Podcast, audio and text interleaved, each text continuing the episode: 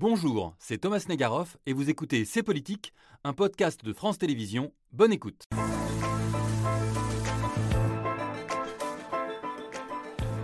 Après-demain, mardi, Emmanuel Macron sera sur les plages normandes pour commémorer le 79e anniversaire du débarquement allié et comme chaque année, l'occasion de rappeler ce que nous devons aux Américains. Une commémoration qui tombe à un moment où la France paraît hésiter. Faut-il s'éloigner des injonctions américaines comme Emmanuel Macron l'a suggéré à propos de Taïwan il y a quelques semaines Ou bien faut-il, comme il l'a fait mercredi à Bratislava, rappeler notre ancrage dans l'OTAN et donc notre dépendance aux États-Unis pour faire face aux défis sécuritaires d'aujourd'hui et de demain? Alors, où en est notre relation avec Washington? Et finalement, Avons-nous encore besoin des Américains pour nous protéger? On ouvre le débat avec nos invités.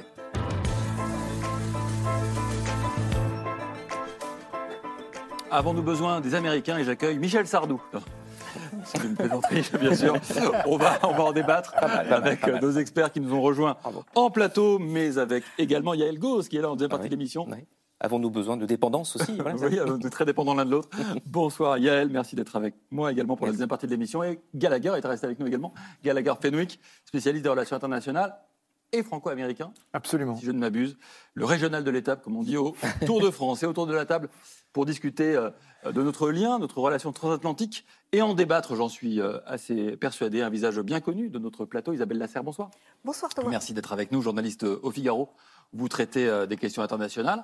Euh, et ce dernier livre, qui n'est pas vraiment sur le sujet du soir, mais on le cite tout de même, Macron-Poutine, quoique les liaisons dangereuses, c'est paru il y a quelques semaines aux éditions de l'Observatoire. Euh, vous ne serez peut-être pas forcément toujours d'accord avec votre voisin Pascal Boniface. Bonsoir.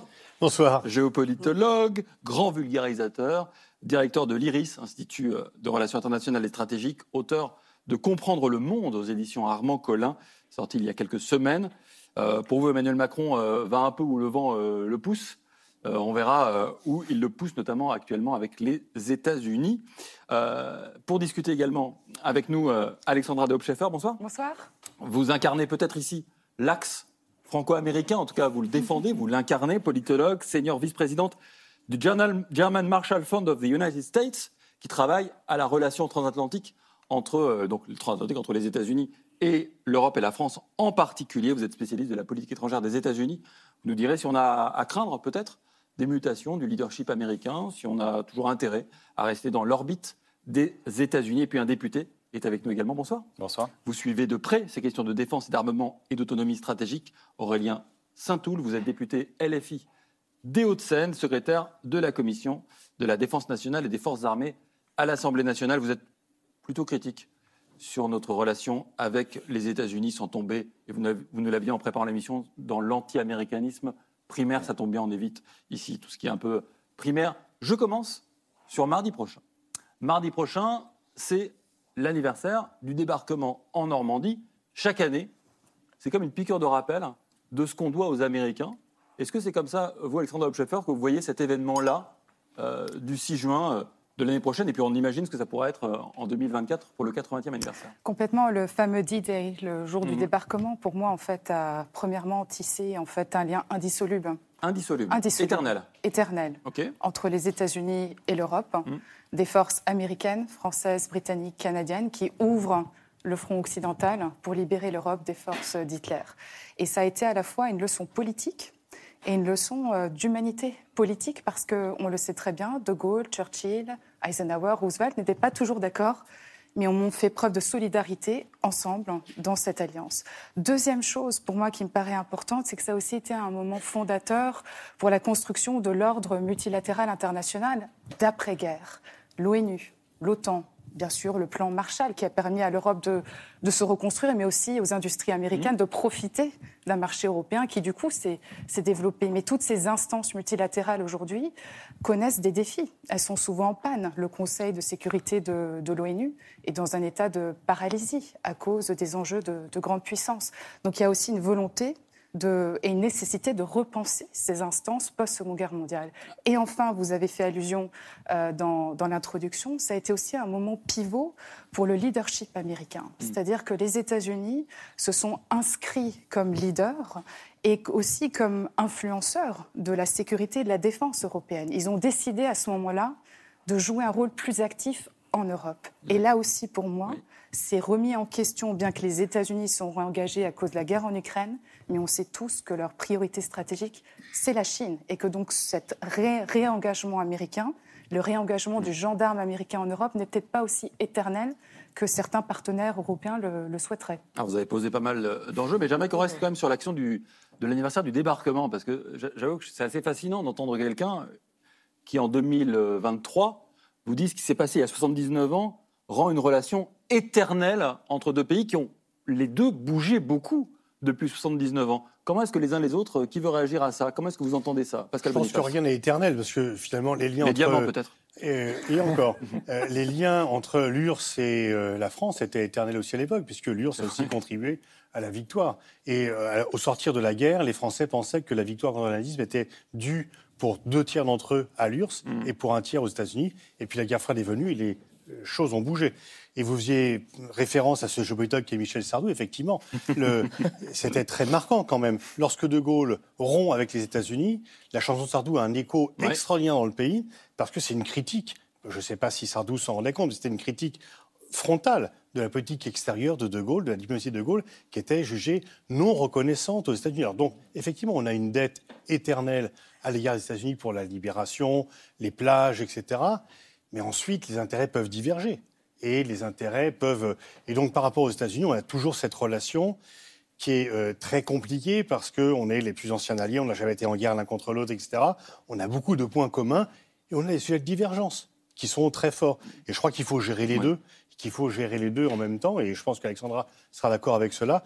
Et donc, on est toujours dans une relation avec les États-Unis qui est très sensible parce qu'il y a aussi deux universalismes qui se heurtent en permanence deux visions du monde global qui se heurtent en permanence. Deux constitutions écrites aussi. Hein. et oui, par rapport à, d'autres, etc. Mmh. Et donc, euh, deux revendications d'être euh, le pays des droits de l'homme, des libertés. Mmh. Alors bon, ce qui est contestable dans les deux cas par mmh. ailleurs. Et donc, on, est cela. Et effectivement, on a toujours avec les États-Unis euh, cette posture, depuis au moins la cinquième, alliée mais non alignée, qui fait notre force en même temps. Parce que ça nous différencie des autres pays européens. Et je pense que c'est ça, allié mais non aligné, qu'il faut cultiver. Allié? Ah, Isabelle Lasserre, allez-y, pardon. moi, je ferais bien la synthèse euh, des, des ah, deux positions. C'est-à-dire que, euh, euh, oui, je pense que la relation est éternelle parce qu'on aura toujours cette dette vis-à-vis des États-Unis et que je pense qu'on on a encore besoin des États-Unis aujourd'hui. C'est-à-dire que l'action de la France euh, au Sahel contre le terrorisme ne serait pas ce qu'elle est si on n'avait pas l'aide des États-Unis, notamment en renseignement, euh, en logistique. Euh, si les États-Unis n'étaient pas venus alors certains pourront dire c'est pas vraiment le cœur de l'Europe, mais aider les Ukrainiens quand même sur le continent en Europe, l'Ukraine serait probablement russe aujourd'hui. Donc en fait, euh, cette, le D-Day nous rappelle encore aujourd'hui que euh, ni l'Europe ni la France hmm. ne sont encore suffisamment armées euh, dans ce monde pour pouvoir se passer des États-Unis. Et en même temps, c'est vrai que cette, cette, éternité a un petit peu des pâlit parfois parce que c'est vrai qu'on est à un moment euh, complètement euh, carrefour. Alexandra euh, en parlait. C'est vrai que le, pivot asiatique, les États-Unis ont été détournés momentanément. Joe Biden s'est engagé en Ukraine, mais à l'insu de son plein gré et parfois un petit peu contraint. Et, et les États-Unis, dans quelques années, vont aller à l'est. En plus, en plus de cette euh, ce chemin géopolitique qui, nous laisse un petit peu euh, seuls, euh, c'est vrai qu'on s'est aperçu ces dernières années que ben, les, intérêts des États-Unis et des Européens et de la France sont parfois les mêmes, mais quelquefois ce n'est pas le cas, et que surtout, surtout, cet allié américain nous a fait faux bond dans des périodes cruciales ces dernières années notamment mm. en Syrie, quand Barack Obama s'est retiré mm. au dernier moment et a renoncé à l'intervention les Absolument. On y, reviendra à ces questions-là. les sous-marins, l'alliance euh, qui a été une trahison de, la France. Euh, Aurélien Saint-Oulka, je vous ai vu prendre beaucoup de notes. Euh, comment est-ce que vous regardez-vous le, le D-Day, l'anniversaire du débarquement allié, en particulier américain? Bah, Je crois que comme tous les Français, il y a une dimension affective. Euh, mm. on a la sensation euh, d'avoir été libéré. Donc il y a de la reconnaissance. Et la sensation C'est pas qu'une sensation. Enfin, pas qu'une sensation pour ce qui est de la France, mais pour le reste du continent européen, parce que Boniface l'a précisé, il n'y avait pas que des Américains, il y avait des Canadiens. Y compris d'ailleurs sur les plages Et, et, l'Est a été euh, libérés temporairement, si on peut dire, par les soviétiques. Mm. Et le sacrifice des soviétiques était très présent dans les esprits au moment de la, justement de la, de la libération. Donc il y a ce sentiment de gratitude qui, qui est en tout français, je crois. Et puis, il y a la question qui se pose ensuite, politiquement, des intérêts. Et puis, cette distinction qu'on doit faire de temps en temps, euh, amitié, parrainage, tutelle, où en est la relation réellement mhm. Parce que euh, ma voisine parlait à l'instant de euh, l'ONU, du système de sécurité international qui est né de, après la Deuxième Guerre mondiale. Mais est-ce que les Américains n'ont pas aussi été des acteurs pour le coup très efficaces de l'affaiblissement de l'ONU. On le sait très bien. On n'a pas besoin de, rappeler que c'est l'action unilatérale des États-Unis, notamment euh, en Irak, qui représente un, grand tournant pour euh, l'affaiblissement de l'ONU. Donc ça, c'est un problème parce que je crois que l'intérêt de la France à ce moment-là, euh, désormais, est bien d'affirmer que le multilatéralisme est, la seule voie possible, le règlement des conflits doit être euh, dans cette enceinte internationale qu'est l'ONU. On peut aussi se, poser, se rappeler que euh, la reconstruction n'a pas été un long chemin euh, pavé de roses, que on a parlé la semaine dernière de l'exception de culturelle beaucoup, et on se rappelle que la question de l'exception culturelle, elle, elle, elle, a pu se maintenir dans un débat assez serré avec les États-Unis. Donc il, faut garder l'envie de l'amitié. Je vais vous dire quelque chose d'un peu irénique, l'amitié entre les peuples. Je crois que c'est un objectif politique tout à fait louable et qu'on doit partager tous. Et en même temps, on doit pouvoir regarder les choses sereinement et avec lucidité en se disant qu'il y a la question des intérêts. Et pour euh, conclure sur la question des intérêts, il y a un intérêt général de l'humanité qui est aujourd'hui euh, euh. La question de la crise climatique, de la crise écologique globale, oblige à parler à tout le monde, y compris avec ceux avec lesquels on n'avait pas forcément envie de discuter. Et il faudra bien que, d'une façon ou d'une autre, qu'on le veuille ou non, que ce soit avec les États-Unis, que ce soit avec la Chine, on, crée les conditions d'une discussion parce que c'est l'humanité qui va vers une catastrophe. Allez, je termine quand même avec le tour de table sur le d euh, Gallagher, j'avoue qu'on n'en a jamais parlé ensemble. Quand on est franco-américain, comment est-ce qu'on vit ça? Eh ben, avec euh, de l'émotion, ah parce que euh, ce moment, il est encore incarné par des personnes qui sont encore vivantes, qui mmh. livrent leurs témoignages. Il y a beaucoup d'histoires, de, de, rencontres, parfois euh, amoureuses, euh, des rencontres humaines qui sont encore vivantes. Et c'est une mémoire qui est, qui est, vivante. Et donc ça donne des cérémonies euh, très émouvantes. Et on sent dans ces moments, je me rappelle d'un Trump qui faisait la tête, que cette, à cause de propos de, et, c'était Emmanuel Macron, me semble-t-il, et, et, et, on sent que cette relation, elle est forte, mais elle est très fragile en même temps. Euh, donc éternel, je ne sais pas euh, précisément parce que voyez, il y, a, tous ces moments. Vous avez parlé euh, du moment Ocus, il y a le moment de la Syrie. On a eu François Hollande sur ce plateau qui, nous relatait cela et qui en parle longuement dans, son livre. Et c'est vrai que c'est vécu comme une immense blessure. Après, en tant que franco-américain, ce qui me fascine, le mot tête fort toujours, c'est qu'on a très souvent ces débats en France. Mmh. C'est-à-dire qu'on est systématiquement en train de se positionner mmh. par rapport aux États-Unis. Ces débats n'existent pas aux États-Unis. ça dit aussi rien pour eux, ça veut dire ça Ça dit aussi beaucoup euh, de ce miroir euh, que les États-Unis sont souvent pour la France mm. et qu'il nous renvoie à l'image que nous avons parfois déformée de nous-mêmes, soit petitesse, soit mm. en, en, grandeur. Mais quoi, on reste quoi? On est un confetti sur la carte de l'Europe? On est quoi pour euh, vue des États-Unis? Non, on n'est pas du tout un confetti. On est, Pascal Boniface l'a rappelé avec un peu d'ironie, on est un allié. On est un pays on pour les, Américains. oui, avec lequel on, on passe. sujet on, passe dessus très rapidement en disant qu'on n'a jamais été en guerre. Mais quand vous voyez un peu le nombre de pays avec lesquels les États-Unis ont été en guerre, ça n'est pas rien de n'avoir jamais été en guerre. Je rajoute une toute dernière chose. Quand vous allez voir la Maison Blanche, il y a une statue devant la Maison Blanche, celle du général Lafayette. C'est une statue qui trône devant la Maison Blanche. Et ça, ça dit énormément de choses sur la relation entre la France et les États-Unis. On a beaucoup parlé de ce que la France doit aux États-Unis. Les Américains sont aussi conscients de ce qu'ils doivent, notamment dans les guerres révolutionnaires, euh, aux Français, notamment au général Lafayette. Après, c'est de l'histoire. Dans le présent, c'est vrai, s'en nourrit, mais il est aussi compliqué. Parfois. Alors, le présent, compliqué justement. J'avoue qu'il est un peu compliqué le présent et on ne sait pas vraiment où est Emmanuel Macron sur ce sujet. Je vous propose qu'on écoute le président de la République, c'était à Bratislava, lors de la grande réunion de la communauté politique européenne qui a réuni euh, une quarantaine de pays européens, c'était euh, la semaine dernière, il y a quelques jours. Et le président euh, français a tenu des propos sur les États-Unis. Et je vous avoue qu'on a besoin de vous pour comprendre ce qu'il a voulu dire. Est-ce qu'il y a éloignement? Est-ce qu'il y a alliance pour toujours? On écoute le président français.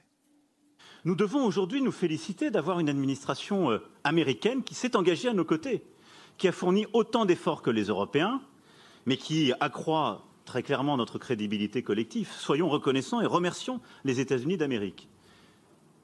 Est-ce que cette administration sera la même pour toujours? Nul ne sait le dire.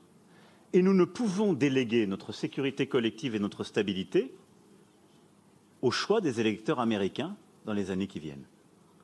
Et c'est donc en cela que oui, une Europe de la défense, un pilier européen au sein de l'OTAN est indispensable. Alors, franchement, ça commence sur merci les Américains, sans vous, euh, l'Ukraine serait russe, en gros, ce que nous disait Isabelle Lasserre. Ça se poursuit par mais peut-être qu'un jour les Américains seront peu à nos côtés, donc il faut se préparer. Et ça finit par mais nous serons pour toujours dans l'OTAN. Quand on dit OTAN, on entend beaucoup États-Unis. Alors, il faut nous aider, Alexandre Obscheffer. Qu'est-ce que ça veut dire tout ça? C'est en fait euh, c'est le, en même temps euh, dans toute sa dans toute sa beauté, mais le en même temps français par rapport à la relation avec les États-Unis, ça a toujours été le cas. Et effectivement, euh, résumé dans la formule, nous sommes amis, alliés, mais pas toujours alignés. Et pour moi, cette relation, en fait, est extrêmement saine. Elle est effectivement assez unique, et je pense que c'est pour ça, pour rebondir ce que vous avez dit avant le, discours du, président, on, a une, on, est une, on est des alliés de premier plan pour les Américains. En grande partie, bien sûr, pour nos capacités militaires, sur le mhm. plan du terrain, du Sahel, on coopère ensemble. on a toujours été là dans les moments difficiles, sauf quand on n'était pas d'accord guerre en Irak 2003 est un exemple de, premier plan. Mais de savoir dire aux Américains non parfois, c'est très bien.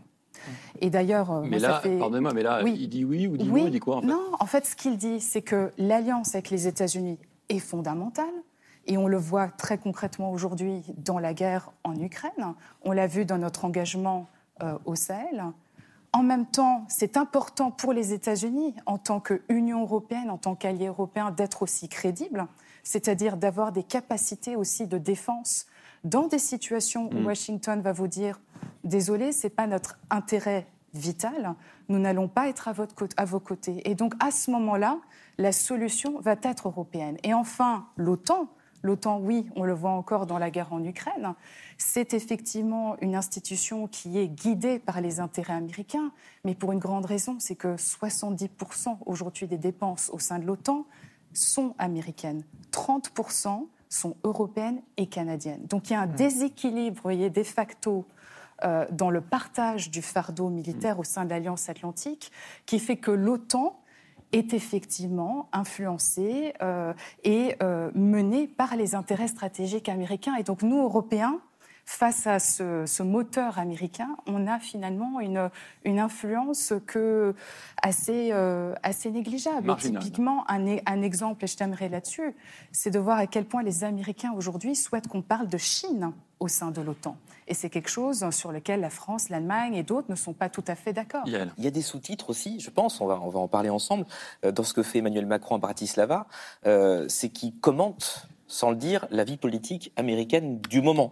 Vous avez dans un an et demi les élections, les élections présidentielles aux États-Unis, une primaire euh, chez les républicains à droite qui a déjà commencé avec deux favoris, dont l'un mm. pour être élu, c'est Donald Trump, le favori dont l'un. Le favori dont l'un. Il y a aussi Ron DeSantis, qui sont très très réservés sur ces questions euh, d'alliance euh, militaire avec l'Europe. Et sur l'OTAN, je voudrais qu'on écoute, c'était sur Fox News vendredi, voilà ce que dit Donald Trump concernant l'OTAN. On a un ex-président qui n'exclut pas de tout arrêter. NATO is going to break up. Now, as to whether or not it should break up, you know, let's not talk about that. But we were spending money on NATO to protect Europe, and they were taking advantage of us. Ils ont profité de nous, hein. c'est pas, c'est pas tendre.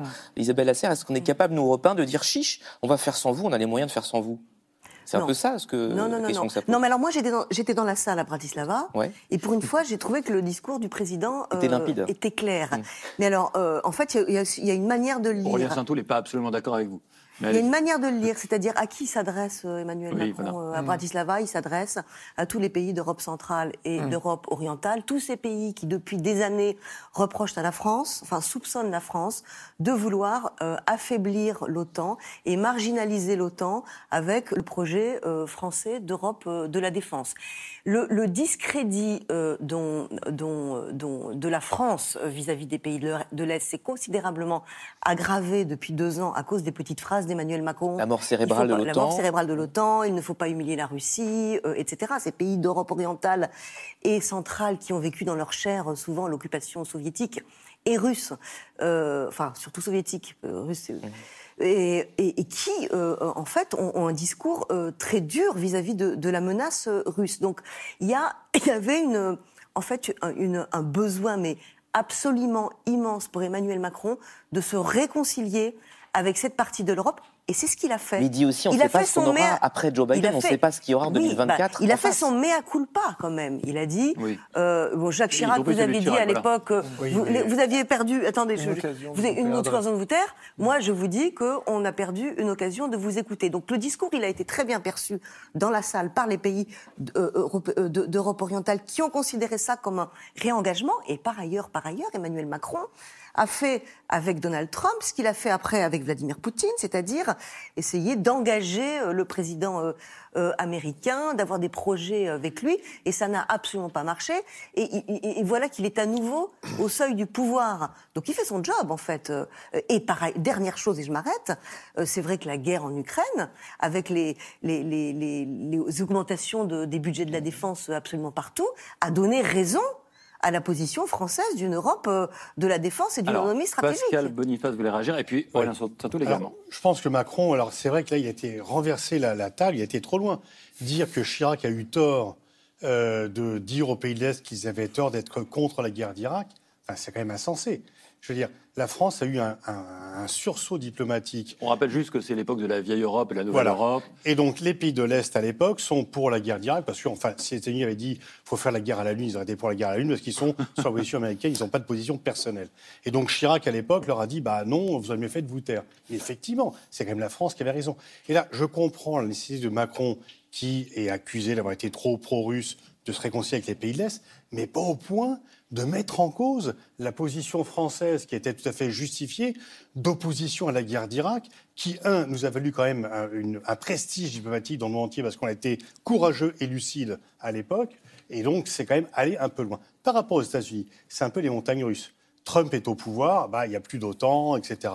Ensuite, Biden est arrivé, on est rassuré. Il y a Kaboul, on est de nouveau inquiet. Il y a la guerre d'Ukraine, on est rassuré.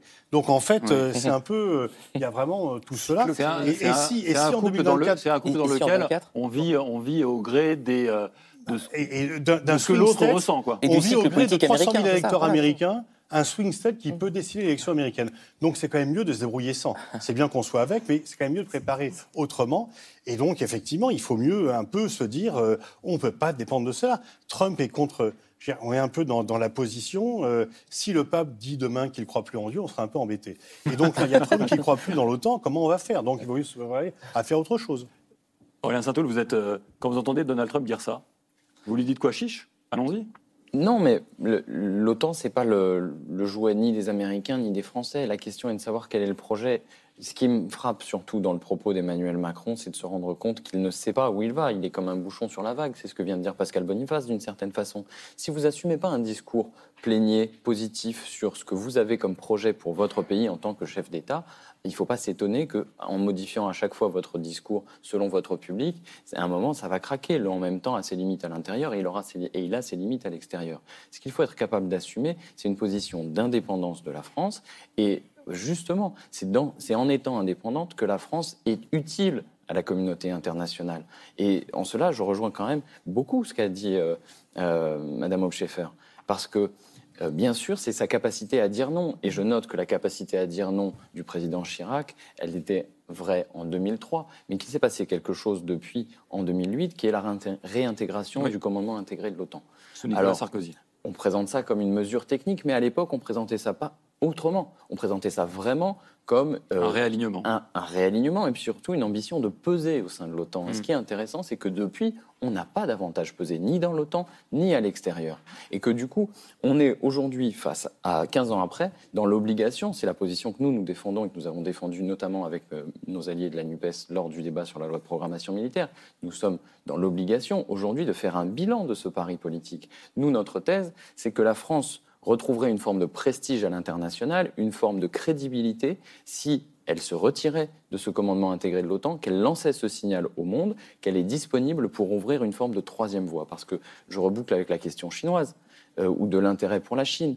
Aujourd'hui, la priorité des États-Unis, ça n'est pas l'Europe, dont acte. Mais il faut être en mesure aussi de se rendre compte que l'OTAN est bien pour l'instant le véhicule d'une stratégie américaine, des intérêts américains, et que demain, de la même façon que l'OTAN a été projetée vers la Libye ou vers euh, l'Afghanistan, demain, l'OTAN pourrait être un moyen de, de, défendre les intérêts américains, y compris jusque dans le domaine dit Indo-Pacifique. Ce concept d'Indo-Pacifique qui a été importé des États-Unis et qui ne correspond à rien euh, vu de la France d'une certaine façon, parce que quand vous dites Indo-Pacifique, vu des États-Unis, c'est la Californie, Hawaï, Okinawa, mm. Guam, et euh, si vous êtes français, bah, l'Indo-Pacifique, si ça doit exister, c'est euh, Mayotte, la Réunion, la Nouvelle-Calédonie et la Polynésie. On voit bien que c'est quand même pas tout à fait le même monde. Donc c'est ça qui me paraît très important, c'est de ne pas négliger que l'OTAN est bien d'abord le véhicule des intérêts américains et que même du point de vue de la construction européenne, ça a une influence décisive, parce que dans ce jeu-là, il est clair que, par exemple, les Américains ont toujours privilégié le bon élève allemand à l'élève turbulent qu'est la France. Isabelle Lasserre, comment vous entendez ça, ce discours euh, politique euh, Oui, alors moi, euh, je, pense à peu, près, à, peu près, à peu près à l'opposé, c'est-à-dire ah, que je considère que en fait, l'OTAN aujourd'hui défend les intérêts de l'Europe. Enfin, qui défend aujourd'hui le flanc est de l'Europe contre la menace russe je veux dire, c'est pas l'Europe de la défense, euh, c'est pas euh, les Chinois, euh, c'est pas, c'est juste l'OTAN. Donc, l'OTAN défend les intérêts de l'Europe. C'est d'ailleurs, il n'y a pas que les Américains l'OTAN, mais il y, a un ensemble d'alliés. Et d'ailleurs, la majorité des partenaires européens de la France. On peut le regretter ou, s'en féliciter, c'est pas un jugement de valeur, mais sont très attachés à l'OTAN. C'est d'ailleurs pour ça que le projet d'Europe stratégique euh, des présidents français et d'Emmanuel Macron a du mal à démarrer. C'est parce que justement les autres préfèrent l'OTAN. Isabelle Lasserre, juste une carte pour qu'on voit, pour que tout le monde voit bien l'OTAN aujourd'hui, ce que c'est hein, et à quel point il y a cette protection. 31 États membres, hum. la carte on va la voir. Euh, voilà, avec un dernier arrivé qui était la Finlande le 4 avril dernier. La Suède est en attente. Ça ne devrait pas tarder, mais voilà. donc ce sont des États européens, hein, donc euh, quand même pas mal dans l'OTAN, euh, en plus des, en plus des États-Unis. Deuxième chose. Euh, je ne sais plus ce que je voulais dire. Pardon, que, c'était le, temps qui nous protégeait. Voilà. Le temps qui deuxième, deuxième chose, moi, je... juste, je rassure nos téléspectateurs, si on peut voir la carte, le point rouge, là, c'est l'enclave de Kaliningrad, donc c'est en voilà, territoire russe. Alors, la Russe, les Russes n'ont pas envahi un pays de Balte, par exemple. Deuxième chose, alors moi, je serais d'accord si demain on décide, bon, ben ok, les, il y a trop d'Amérique, il y a trop de, de les OTAN, l'OTAN, c'est trop les intérêts américains, faisons les choses toutes mm. seules. Enfin, qui est capable de défendre l'Europe aujourd'hui, si ce n'est l'OTAN? Les, pays européens ne se, euh, arrivent à, à, peine, il y en a quelques-uns qui arrivent à 2% de, de, du budget de la, de la, défense. Il y a des pays qui ont des, des, des armées microscopiques. On sort de 30 ans de léthargie euh, euh d'après-guerre froide, où on a cru au monde des bisounours, on a cru que les dividendes de la guerre, de la paix, pardon, allaient durer absolument tout le, monde, tout le temps. On n'est absolument pas en mesure de défendre notre continent européen. Donc pour l'instant, c'est l'OTAN qui le fait. Il serait bien qu'un jour l'Europe puisse euh, euh, défendre le continent. mais ce n'est pas le cas aujourd'hui. Dernière chose sur le, la réintégration euh, de l'OTAN, il s'agissait aussi de rassurer nos alliés qui justement considéraient la France comme un espèce de, de, de trublion à l'OTAN. Le fait de quitter le commandement intégré, c'était vraiment la preuve que la France ne jouait pas le jeu, etc. Tous les militaires, la plupart des militaires disent qu'on a qu'on a plus d'influence, et pour le reste, ça n'a nuit à absolument rien, si ce n'est euh, si ce n'est rassurer euh, certains de, nos partenaires. Et d'ailleurs, quand De Gaulle a quitté le commandement intégré de l'OTAN, il n'a jamais quitté l'OTAN. Enfin, la France n'a jamais quitté l'OTAN. Mais rien, ça pas dit le contraire. Et, et, De Gaulle, parce qu'aujourd'hui tout le monde se, se, se, revendique de De Gaulle, euh, De Gaulle n'a jamais été anti-américain. Enfin, pendant les grandes crises comme la crise de Cuba en 1961, à l'ambassadeur soviétique qui lui rappelait que Paris était à portée de missiles soviétiques, De Gaulle lui avait répondu, eh bien, Monsieur l'ambassadeur, nous mourrons ensemble. Donc De Gaulle a toujours, en fait, euh, choisi euh, l'allié américain, c'est-à-dire qu'en fait, on est quand même deux démocraties qui partageons euh, des valeurs. Et moi, je suis désolée, mais je pense que le fait de mettre euh, euh, à égalité d'un côté les États-Unis et de l'autre la Chine et la Russie, qui ne sont pas des démocraties et qui en plus essayent de diviser et d'affaiblir l'Union européenne, je suis désolée, non, on peut reprocher plein de choses aux États-Unis, mais on peut pas, mais on a, on a quand même des systèmes politiques qui sont des systèmes politiques démocrates. On partage les mêmes valeurs. et pour moi, je crois que dans le monde d'aujourd'hui, c'est extrêmement important. Avec l'Arabie Saoudite, enfin, on a, aussi, euh, Isabelle, par rapport à tout cela, évidemment, on est alliés, évidemment, on soutient l'OTAN, les États-Unis dans les moments de crise, mais aussi, des fois, on s'en sépare comme pendant la guerre d'Irak à l'époque, les États-Unis disaient il faut punir la France. On va euh, oublier l'Allemagne, pardonner la Russie et punir la France. Parce qu'on était euh, contre la guerre. Donc il y a quand même des moments, lorsque les États-Unis proposent la guerre des étoiles, Mitterrand refuse. Tout le monde dit à l'époque c'est une catastrophe, on va être déclassé, etc. Il faut savoir quand même aussi, tu entends dire non. Ah, et pas seulement dire oui. Je suis entièrement donc, donc par rapport à ça, il y a deux questions par rapport à ce que tu viens de dire. C'est un, on n'est pas capable de se défendre tout seul, ok, mais qui va nous menacer? Les Russes sont même pas capables de gagner l'Ukraine. Ils sont pas prêts d'arriver euh, à Varsovie, euh, à Berlin. grâce, grâce à l'OTAN. Non, mais je veux grâce aux Américains. Tu, vois bien que c'est une armée euh, qui, est, qui un foutu bah, C'est une armée qui est un foutu parce qu'on a armé les Ukrainiens. Bah, d'accord, mais quand même, ils sont, on a les Européens dépensent quatre fois plus les Européens dépensent quatre fois plus que les Russes en matière militaire. Et par rapport à cela, évidemment, on est dans l'OTAN, on est dans les mêmes alliances, on a un système de valeurs euh, commun, il n'y a pas d'équivalence avec la Russie ni avec la Chine, mais je veux dire, depuis la Ve République, l'ADN géopolitique de la France, De Gaulle, Mitterrand et Chirac, c'est un peu moins sûr après, c'est de dire on a des intérêts et, dire, à la limite, c'est... Euh, par on n'a pas d'alliés éternels, on a des intérêts euh, éternels. Et donc, quand nos intérêts divergent, quand De Gaulle reconnaît la Chine en 64, c'est des cris d'orfraie partout. Ah, ce pays dictatorial, qu'est-ce qu'on fait, etc. C'était l'intérêt de la France. Et de temps en temps, quand les États-Unis sont contre nous, ils ne se prient pas de le dire. Tu as cité toi-même l'ANCUS. Euh, je pourrais signer les 9 milliards d'amendes à la BNP, les lois extraterritoriales. Est-ce que vous considérez, Pascal Boniface, qu'aujourd'hui, on n'a pas d'intérêt à être dans l'OTAN aux côtés des Américains. Non, on a intérêt à être dans l'OTAN que les Américains, on a intérêt à défendre l'Ukraine pour que la Russie ne gagne pas la guerre. Ça, c'est très clair. On a intérêt à ce que la Russie ne gagne pas la guerre et on a intérêt à aider l'Ukraine, quels que soient euh, les reproches qu'on puisse faire à ce pays par avant. Parce que là, il y a quelque chose qui est très clair. Il y a une guerre illégale euh, de la Russie et on ne peut pas lui laisser gagner cette guerre. Et donc, on doit être de ce côté-là. Ça, c'est clair et net. Mais cela ne veut pas dire d'une part, d'acheter tout l'agenda de Zelensky et que l'Ukraine rentre demain dans l'Europe alors que c'est un pays corrompu, qui n'a pas le niveau économique, etc., ça ne veut pas dire aller à prendre tout l'agenda ni ukrainien ni américain, parce que nos intérêts sont parfois divergents. Donc il faut savoir à chaque fois où est-ce que l'on est en accord et où est-ce qu'on est en désaccord et le dire très clairement. Aurélien Saint-Toul, la grande question en fait qui est posée derrière ça, et je pense que les gens qui nous regardent se la posent, c'est est-ce qu'on est capable de se défendre sans les Américains pas forcément contre les Américains, mmh. mais sans les Américains.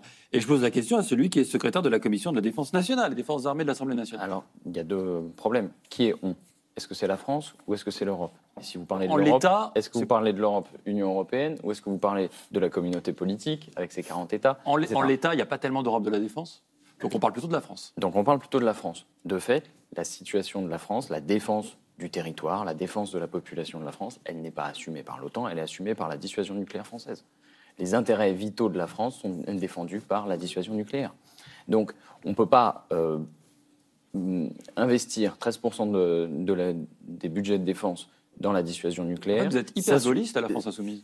Mais je crois qu'on est les derniers gaullistes. mais, le, mais tout le monde presque. Mais voilà, ce genre de choses. Mitterrandiste. Oui, absolument. On revendique tellement ce genre de choses que euh, on aurait une, on a eu des discussions euh, sur la loi de programmation militaire avec le ministre de la Défense, enfin des armées, qui euh, se revendique aussi du gaullisme. Plutôt consensuel d'ailleurs, on peut dire, non euh, C'est un sujet qui vous pas consensuel, constructif. Mais c'est rare en ce moment de trouver des passerelles, des sujets communs. Ah, sur De Gaulle, ça marche toujours. En l'occurrence, il y a une, en l'occurrence, il y a une qualité de débat qui, qui méritera d'être avec Sébastien Lecornu, le ministre. Et donc, pour résumer, on n'est pas menacé parce qu'on a l'arme nucléaire.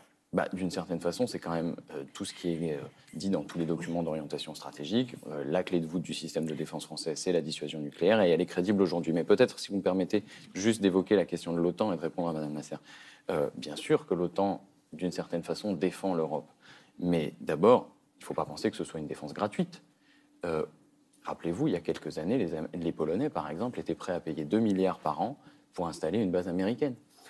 Ça n'est pas l'idée que je me fais euh, d'une Europe indépendante. ça ne signifie pas que je crois que ce soit possible. Si on veut ce genre de choses, encore un mariage, ça se fait à deux. Alors à 27, vous imaginez le problème. Mais la France n'a pas vocation forcément à être le gendarme de l'Europe. Elle a un rôle évidemment prépondérant à jouer, mais elle n'a pas non plus euh, à baisser pavillon et à se dire que euh, elle est strictement une puissance occidentale. Mais elle accroît son budget militaire aussi, justement pour répondre à la demande de l'OTAN des Américains de l'augmenter. On va passer les 2% du PIB français dépensés dans la défense pour l'OTAN à partir de 2025 à peu près. On a un budget militaire, la loi de programmation, c'est 413 milliards d'euros sur 5 ans entre 2024 et 2030. On n'a jamais mis autant d'argent sur la table pour la défense en France depuis la guerre froide, mmh. depuis, depuis 30 ans. Euh, est-ce que ça, pour vous, alors je lance à la cantonade, Gallagher aussi, est-ce que c'est euh, euh, le signe qu'on on a besoin de montrer qu'on est encore dans le match et qu'on continue à être crédible au niveau défense? Et on rappellera juste, Gallagher, pardon, que Donald Trump, depuis des, quand il était président, n'a cessé de dire il, il faut que les Européens dépensent plus, il faut qu'ils arrivent à ces fameux 2%. Donc en fait, de manière, il a gagné la bataille. Là. Et vous savez où se situe aujourd'hui, par exemple, la, Pologne, puisque Isabelle parlait des, des, nations baltes et la manière dont le flanc Est regarde Emmanuel Macron, elle est à 4%. Euh, aujourd'hui. Donc ce budget, si vous voulez, c'est euh, la réponse à, l'électrochoc dont euh, Emmanuel Macron a, parlé à, Bratislava. C'est ce douloureux réveil après avoir été bercé dans l'illusion de voilà, ce qu'on a appelé les, dividendes de mm. la paix. Maintenant, pour reprendre un petit peu ce dont on est en train de discuter, c'est cette aporie dans laquelle on se situe, c'est-à-dire qu'on se demande est-ce qu'on peut... Aporie, c'est une question sans réponse en philosophie. Une impasse. Oui, voilà, une impasse, c'est-à-dire que est-ce qu'on peut euh, euh, euh, faire sans les Américains? Évidemment que non. Donc la question ce mm. qui suit naturellement, mais à laquelle voilà, la réponse est compliquée, c'est est-ce qu'on doit se séparer nécessairement? Alors quand on regarde les fluctuations politiques, on est très tenté de, répondre oui. Et ce qu'Emmanuel Macron est en train de faire, me semble-t-il, parce que sa pensée est quand même complexe, c'est que si vous voulez, ce concept de l'autonomie stratégique, qui est notre capacité à, à, nous défendre, il l'a fait glisser sur une espèce d'échelle glissante. Vous avez euh, tout à gauche les alliés, les nations euh, amies euh, dans une galaxie, l'OTAN, les États-Unis, et tout à droite les menaces réelles, la Russie, potentielle, la Chine. Et le problème avec Emmanuel Macron, et vous en avez très bien parlé, c'est ce en même temps. Finalement, Emmanuel répond à Macron, parce qu'il y a Emmanuel à Munich qui dit la Russie ne doit pas gagner, et Macron dans l'avion qui dit qu'il euh, ne faut pas euh, écraser la Russie. Pareillement, Emmanuel, entre Pékin et, entre Emmanuel à Canton, euh, qui dit à Xi Jinping attention sur le nucléaire et protection des enfants ukrainiens, et Macron dans l'avion, qui dit il ne faut pas que la France soit alignée sur l'hyper-réactivité, je crois que c'était son expression américaine sur Taïwan. Et quand il dit cela, il fait glisser l'autonomie stratégique sur cette échelle et elle s'éloigne des États-Unis. Hmm. Et les Baltes, les Polonais perçoivent cela mécaniquement comme un éloignement mhm. et donc, pareillement, au travers de cette même mécanique, les liaisons euh, dangereuses, un rapprochement d'une position, même si ça n'est pas euh, forcément cela qu'il fait. Et, la manière dont il essaie de corriger cela à, à Bratislava, encore une fois, me semble-t-il, c'est que plutôt que de faire glisser, maintenant il essaie de remplir l'autonomie stratégique, de lui donner du sens. Et il dit deux choses. Il dit la capacité à frapper en profondeur, donc la puissance des armes dont on doit se doter, conventionnelle, et puis il dit aussi la capacité à acheter, et ça c'est le chiffre que vous soulignez, donc nous fournir en armes, et ici même en, en, Europe. Je pense que ce à quoi on touche là, c'est en fait les différentes perceptions au sein de l'Europe de la relation avec les États-Unis. Je schématise toujours de manière simple, mais je pense que c'est toujours bon d'utiliser des, images. La moi, je dis toujours, euh, Paris, effectivement, c'est la capitale de l'autonomie stratégique. Et ça, c'est dans l'ADN français. L'ADN français, on en a, on en a parlé. Euh, et c'est très sain dans une relation d'alliance et, et d'amitié. Vous allez à Berlin, Là, c'est plutôt la patience stratégique. Donc là, c'est effectivement. Jolie formule. Voilà, Macron qui dit euh, à Bratislava prenez en fait la trajectoire longue de la politique intérieure américaine. Mm. C'est-à-dire qu'on a une Amérique qui a moins envie d'être engagée. Mm. Elle a été obligée de s'engager en Ukraine parce que nous, on n'est pas capable, Européens, de nous défendre nous-mêmes. Berlin dit, écoutez, on attend et puis les choses vont s'arranger. Vous allez effectivement à Varsovie, où nous avons aussi un, bureau, hmm. et là, c'est l'alignement stratégique avec Washington pour toutes les raisons dont on a parlé. Hmm. Mais dans le cœur du sujet, c'est lié à notre sujet de, de ce soir, c'est que si nous avions une Europe de la défense ou des hmm. capacités de défense européennes crédible. La Pologne peut-être regarderait le discours euh, français sur l'autonomie stratégique comme crédible. Mm. Les Américains regarderaient le discours français sur l'autonomie stratégique comme quelque chose qui, effectivement, a du fond, a de la substance. C'est du rapport de force. oui, c'est du rapport de force, et mais c'est aussi national. et d'intérêt euh, national. Quand on est polonais, on veut être protégé, que ce soit par, les États-Unis ou par les Européens, peu importe, c'est être protégé. Par ceux qui ont les moyens. Il faut, c'est les moyens. Et alors, s'ajoute à ça aussi la question de l'industrie de défense européenne, hmm. qui aujourd'hui n'existe pas. On est soi-disant en économie de guerre. Hmm. J'attends toujours de voir arriver l'économie de guerre. Derrière les Allemands, euh, avec leur industrie, ils sont euh, vraiment engagés. Les Britanniques également, mais ils sont plus membres de l'Union européenne. Et donc, c'est l'industrie de défense américaine qui n'a jamais autant fait de business hein, que depuis le début de la guerre en Ukraine. Mais voyez, mais en fait, c'est par défaut c'est par mhm. défaut, encore une fois, de, de, capacité et de cohérence. avec un risque majeur pour l'industrie européenne de défense, c'est que là, on a tous augmenté les dépenses, 100 mhm. milliards en Allemagne, 2%, la Pologne, etc. Mais c'est pour acheter sur étagère des matériaux aux États-Unis. Les, équipements militaires qu'on achète, par exemple les F-35, mhm. ils vont occuper euh, les armées de l'air pour les 20 ou 30 ans qui viennent, parce que c'est ce que dure l'avion. Et, et donc, il n'y aura plus d'espace pour l'avion de combat mhm. européen qui est euh, programmé par la suite.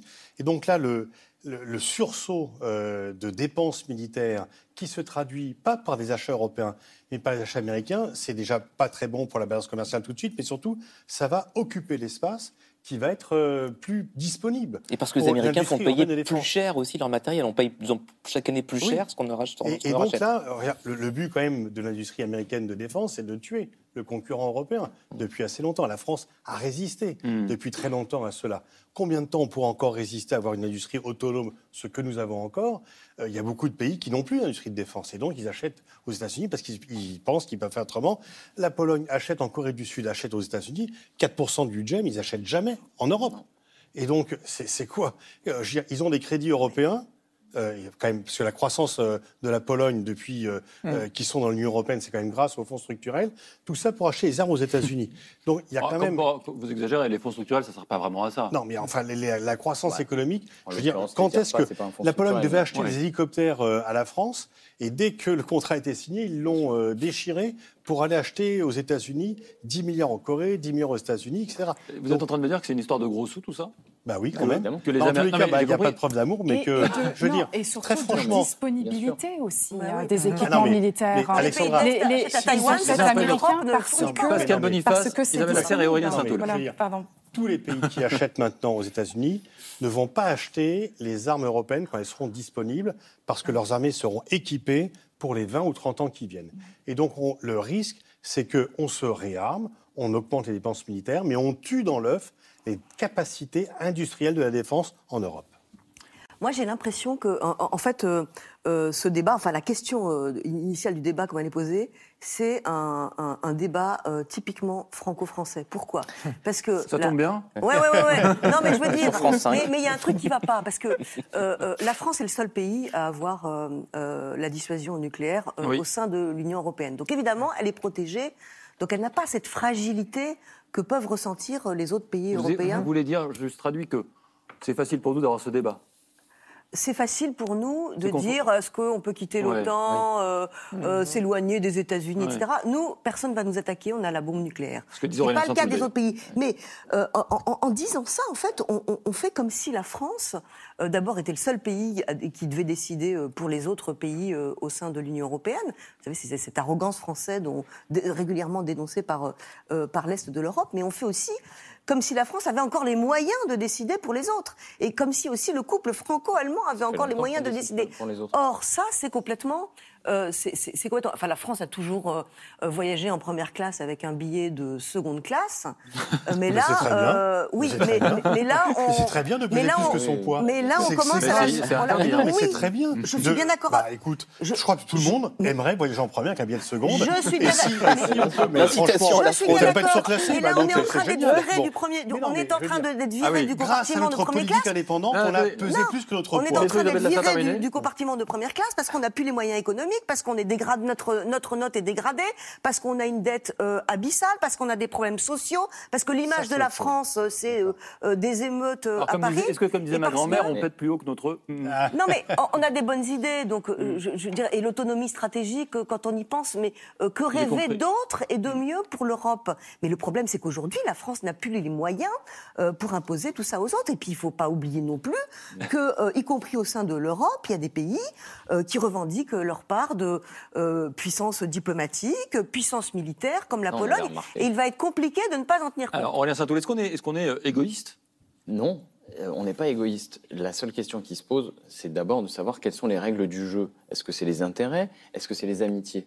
Nous, nous soutenons que c'est les intérêts qui dominent, et qui dominent y compris la construction européenne. Je suis arrivé avec mes notes, j'ai trois pages de notes pour vous expliquer combien de fois les Allemands nous ont trahis ces, dernières, ces 15 dernières années dans le domaine de l'armement.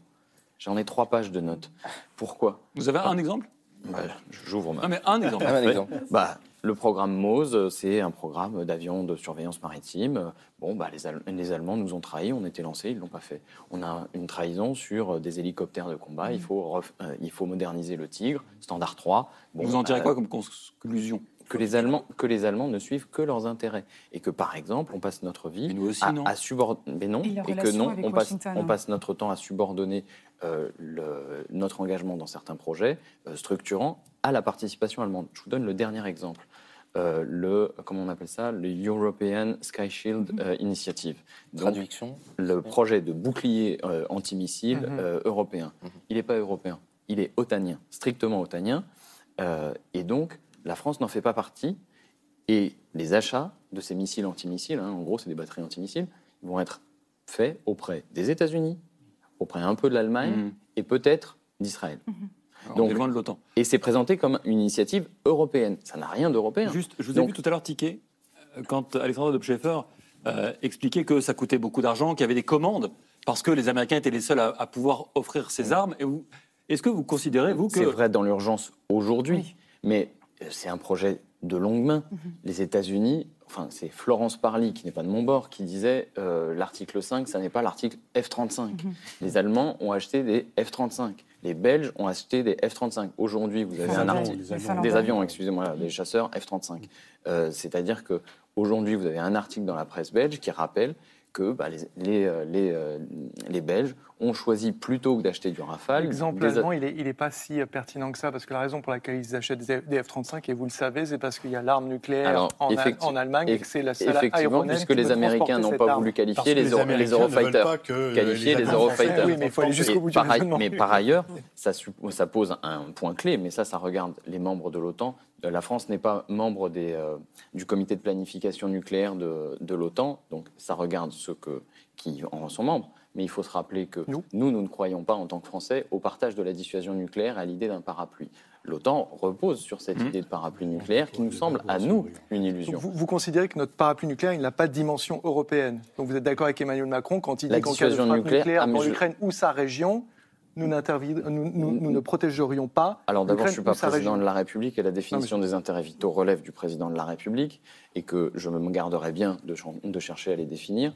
Deuxièmement, je ne fais que me tenir à la doctrine qui a été élaborée, y compris par un général comme euh, Lucien Poirier, euh, d'après laquelle la dissuasion ne se partage pas. Ça ne signifie pas qu'il n'y a pas une dimension européenne, c'est l'expression qu'a employé le président de la République et à laquelle on peut à la rigueur souscrire, à condition d'être extrêmement prudent.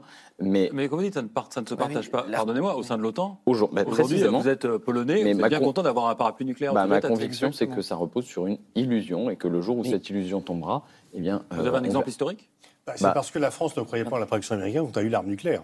C'est parce qu'on pensait que la production les États-Unis s'engageront dans une guerre nucléaire. Chicago et New York pour Londres, euh, Berlin. Et donc la France a dit bah ok, la position française c'est qu'à l'heure nucléaire, à l'âge nucléaire, il n'y a plus d'alliance, euh, etc. Et donc, effectivement, il y a une dissuasion nucléaire élargie qui couvre.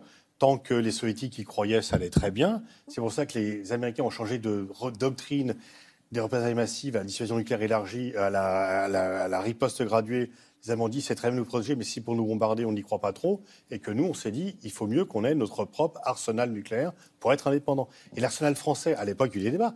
Euh, Aron, Mitterrand étaient contre, disant mmh. mais c'est pas quelques bombes de plus qui vont changer le rapport de force général, bien sûr, mais c'était une décision autonome. Et c'est pour cela que la France est différente de tous les autres pays mmh. européens depuis 60, depuis 64, parce qu'effectivement, comme l'a dit Isabelle, comme on, parlait d'égal à égal avec les soviétiques sans avoir le même poids, euh, on parlait d'égal à égal avec les Américains sans avoir le même poids, parce qu'on n'avait pas peur d'être attaqué.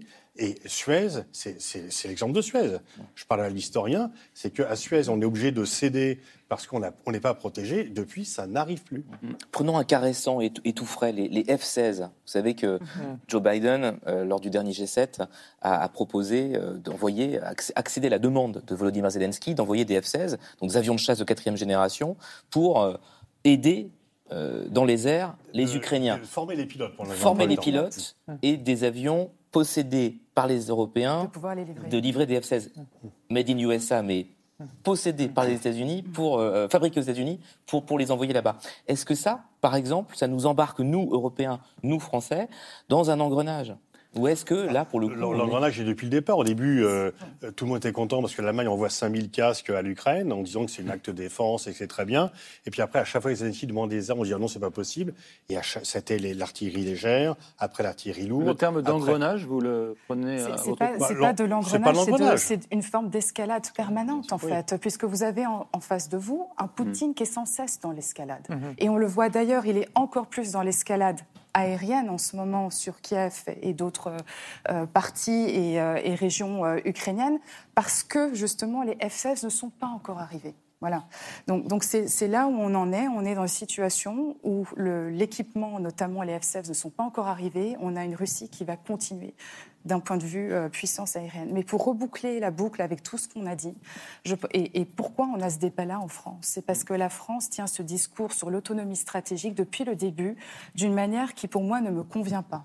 Euh, c'est-à-dire qu'on est tout le temps en train de dire il faut que l'Europe hein, soit souveraine ou autonome militairement, géopolitiquement, par rapport à par rapport aux États-Unis, par rapport à la Chine, etc.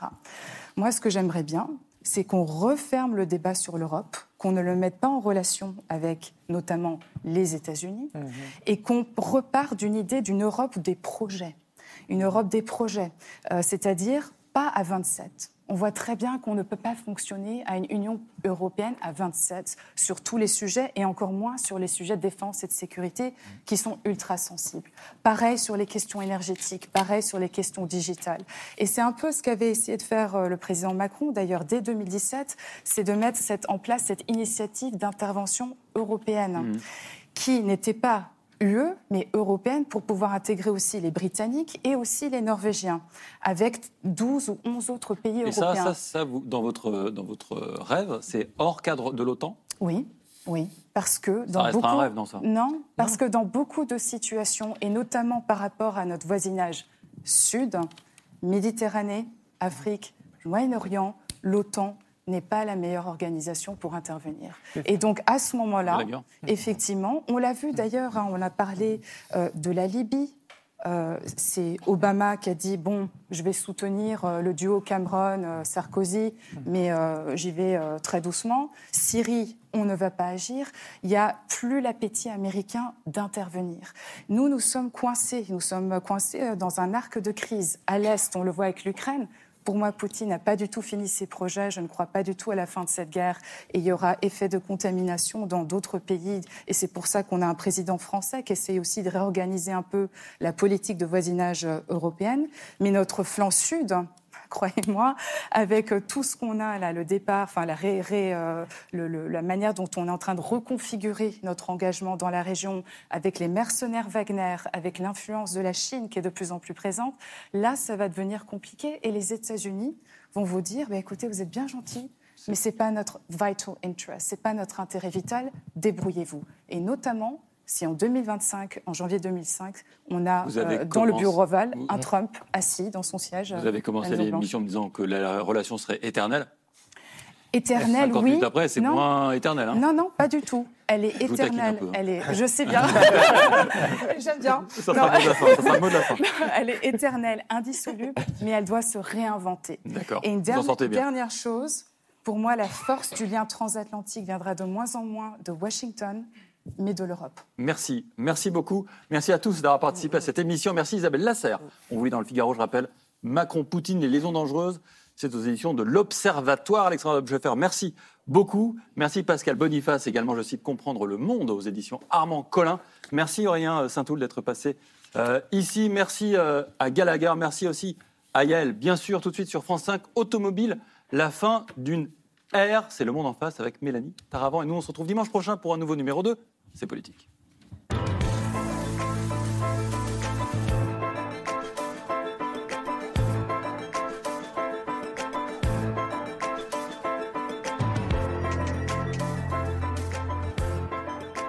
C'était C'est Politique, un podcast de France Télévisions. S'il vous a plu, n'hésitez pas à vous abonner pour ne rien manquer. Vous pouvez également nous retrouver en vidéo sur France.tv.